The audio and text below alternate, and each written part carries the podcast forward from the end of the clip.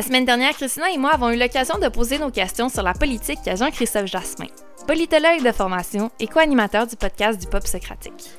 Et aujourd'hui, après les élections, on a un petit extra à vous présenter, un petit encouragement qui nous a laissé en terminant l'épisode. Bonne écoute.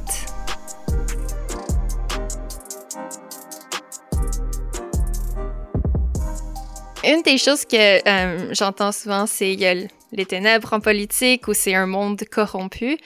Mais tu nous l'as expliqué que les chrétiens ont, changé les choses. Euh, Dieu était à l'œuvre à travers ça. Puis je voulais savoir, toi, qu'est-ce que tu vois en ce moment que Dieu est en train de faire à hmm. travers la politique? C'est où les rayons de, de soleil ou les... là où tu vois que Dieu est à l'œuvre? Hmm. Ben, c'est sûr, c'est sûr, on dit la politique est corrompue, mais je pense que la, la raison pour qu'on dit ça, c'est qu'il y a tout le temps. La politique est, structurée de sorte que tu as tout le temps des adversaires pour qui c'est payant d'exposer euh, ta corruption. Mm. C'est payant d'exposer la corruption de l'autre. Fait que je pense que la politique, c'est plus une fenêtre sur le véritable problème du cœur de l'homme hmm. qu'un milieu qui est plus corrompu que d'autres. C'est juste souvent c'est en dessous du tapis où c'est caché, puis là, ben, en politique, ça finit par se révéler. Je pense quand même, quand on regarde une perspective historique sur le long terme, euh, il y a eu beaucoup de progrès politiques qui ont été faits euh, au niveau des droits des, des, des, des gens, des droits des minorités, euh, je pense qu'on est dans une société qui est beaucoup plus consciente aussi des injustices, des injustices systémiques, là, même s'il faut faire attention aux termes, mais plus de dire, en tout cas, on rentrera pas en théorie politique, mais toujours est-il qu'il peut y avoir des injustices qui sont pas désirées ou qui sont pas comme dans la loi, mais qui finalement finissent par apparaître à cause d'une certaine force d'inertie euh, politique. Je pense qu'on est, on est très conscient de ça. Mm. Je pense que peu importe les seuils d'immigration ou quel parti a été élu, puis les seuils d'immigration qui ont été euh, votés euh, ou qui vont être décidés, d'une manière ou d'une autre, je pense qu'on est, on est une société qui est où on se dit on veut accueillir l'autre, hmm. puis on veut intégrer l'autre, puis on veut vivre un projet politique qui est commun. Hmm. Maintenant, est-ce qu'on est-ce que c'est 35 000 autres par année ou 50 000 autres par année? D'une manière ou d'une autre, c'est quand même une décision euh, importante là où ce que chaque année il y a presque plus de gens qui rentrent au Québec venus de l'étranger qu'il y en avait quand, quand, mm. quand, la Nouvelle-France a été prise par les Britanniques. Là, donc, euh, il y, a, plus de Français aujourd'hui au Québec qu'en Nouvelle-France, par exemple. et, euh, et, et, ça, pour moi, c'est, ce sont des bons côtés. Puis c'est mm. des choses que peu importe qui est élu, peu importe comment la campagne s'est déroulée, c'est des choses qui sont inévitables qui sont bien marqués dans le courant politique actuel. Maintenant, la question de l'environnement aussi, de plus en plus, prend plus en plus de place.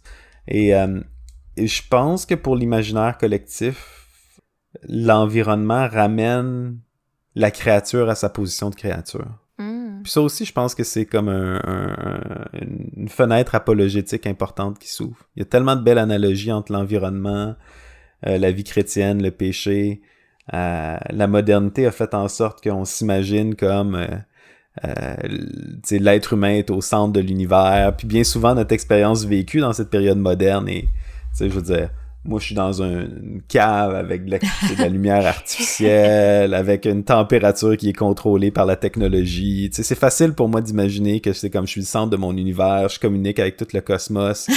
puis, puis, puis tu sais puis je contrôle mon environnement. La question climatique nous rappelle que non, non, non, non, on fait partie d'un ordre cosmique qui nous dépasse, hmm.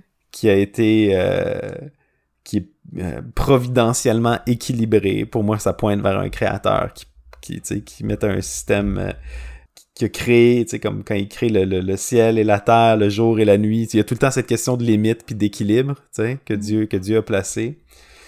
Euh, la question environnementale révèle aussi la vraie nature du péché. Je veux dire, euh, que tu pollues publiquement ou que tu caches ta pollution, au final, mm, euh, c'est ben comme la pollution va venir. ça pointe vers le besoin d'une transformation du cœur de l'homme, pas juste une transformation des comportements. Mm.